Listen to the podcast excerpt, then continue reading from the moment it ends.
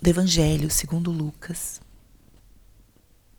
Naquele tempo, um mestre da lei se levantou e, querendo pôr Jesus em dificuldade, perguntou: Mestre, que devo fazer para receber em herança a vida eterna? Jesus lhe disse: O que está escrito na lei? Como lês? Ele então respondeu: Amarás o Senhor teu Deus de todo o teu coração, com toda a tua alma, com toda a tua força e com toda a tua inteligência, e ao teu próximo como a ti mesmo. Jesus disse: Tu respondeste corretamente. Faze isso e viverás. Ele, porém, querendo justificar-se, disse a Jesus: E quem é o meu próximo? Jesus respondeu: Certo homem descia de Jerusalém para Jericó e caiu nas mãos dos assaltantes. Estes arrancaram-lhe tudo espancaram-no e foram-se embora, deixando-o quase morto. Por acaso um sacerdote estava descendo por aquele caminho. Quando viu o homem, seguiu adiante pelo outro lado. O mesmo aconteceu com um levita. Chegou ao lugar viu o homem e seguiu adiante pelo outro lado. Mas um samaritano que estava viajando chegou perto dele, viu e sentiu compaixão. Aproximou-se dele e fez curativos, derramando óleo e vinho nas feridas. Depois colocou o homem em seu próprio animal e levou-o numa pensão, onde cuidou dele. No dia seguinte, Pegou duas moedas de prata, entregou-as ao dono da pensão, recomendando: Toma conta dele. Quando eu voltar, vou pagar o que tiveres gasto a mais. E Jesus perguntou: Na tua opinião, qual dos três foi o próximo do homem que caiu nas mãos dos assaltantes? Ele respondeu: Aquele que usou de misericórdia para com ele. Então Jesus lhe disse: Vai e faz a mesma coisa. Palavra da Salvação. Espírito Santo, alma da minha alma, ilumina minha mente, abre meu coração com teu amor, para que eu possa acolher a palavra de hoje e fazer dela vida na minha vida. O evangelho desse domingo é um evangelho maravilhoso. É um momento onde Jesus ensina seus apóstolos, seus discípulos, de uma forma é, bastante típica da pregação de Jesus. Ele responde as perguntas, as dúvidas, as provocações.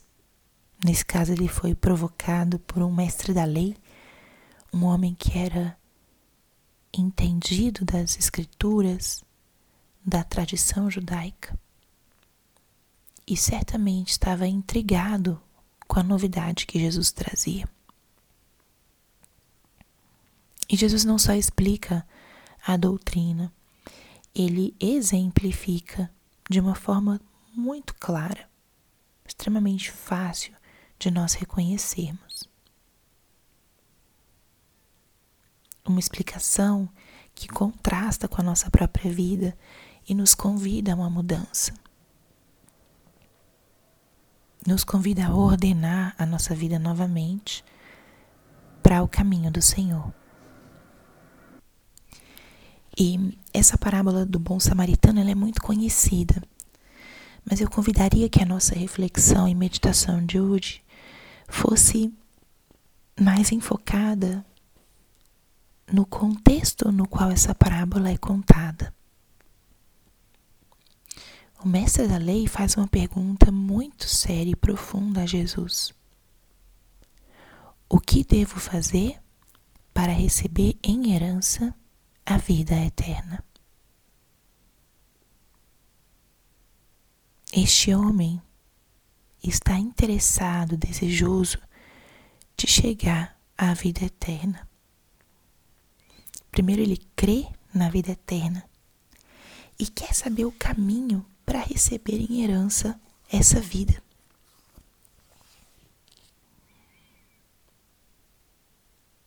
A primeira pergunta que esse evangelho já nos faz fazer a nós mesmos é: eu creio na vida eterna?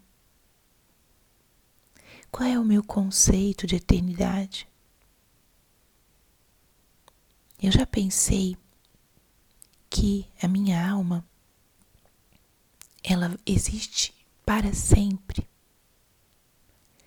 E depois dos anos que eu vivi aqui nesse mundo, 50, 80, 90, 100, eu terei uma vida eterna, viverei para sempre com o nosso Senhor. Eu tenho as portas do céu abertas para mim. O único que eu tenho que fazer é não me desviar do caminho. O único que eu tenho que fazer é caminhar pela trilha que ele marcou para mim. Todos os dias. E ele, nesse evangelho de hoje, explica justamente qual é a trilha dois caminhos. A primeira coisa que Jesus fala é o que está escrito na lei. A lei referindo-se aos mandamentos de Deus, algo que os judeus já tinham recebido pelas mãos de Moisés. E era um selo da aliança de Deus com o seu povo. Quando Deus revelou os dez mandamentos, através dos lábios de Moisés, falou: Faze isso e vivereis. Os mandamentos são caminhos de vida. São essa forma de manter a nossa aliança viva com Deus.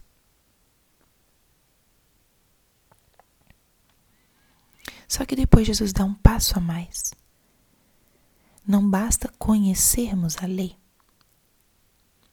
Tem um elemento da lei que a resume e que é soberano, que é o amor. O amor ao próximo é o resumo do nosso caminho para essa eternidade. E é justamente isso que o que nosso Senhor exemplifica com a parábola do bom samaritano.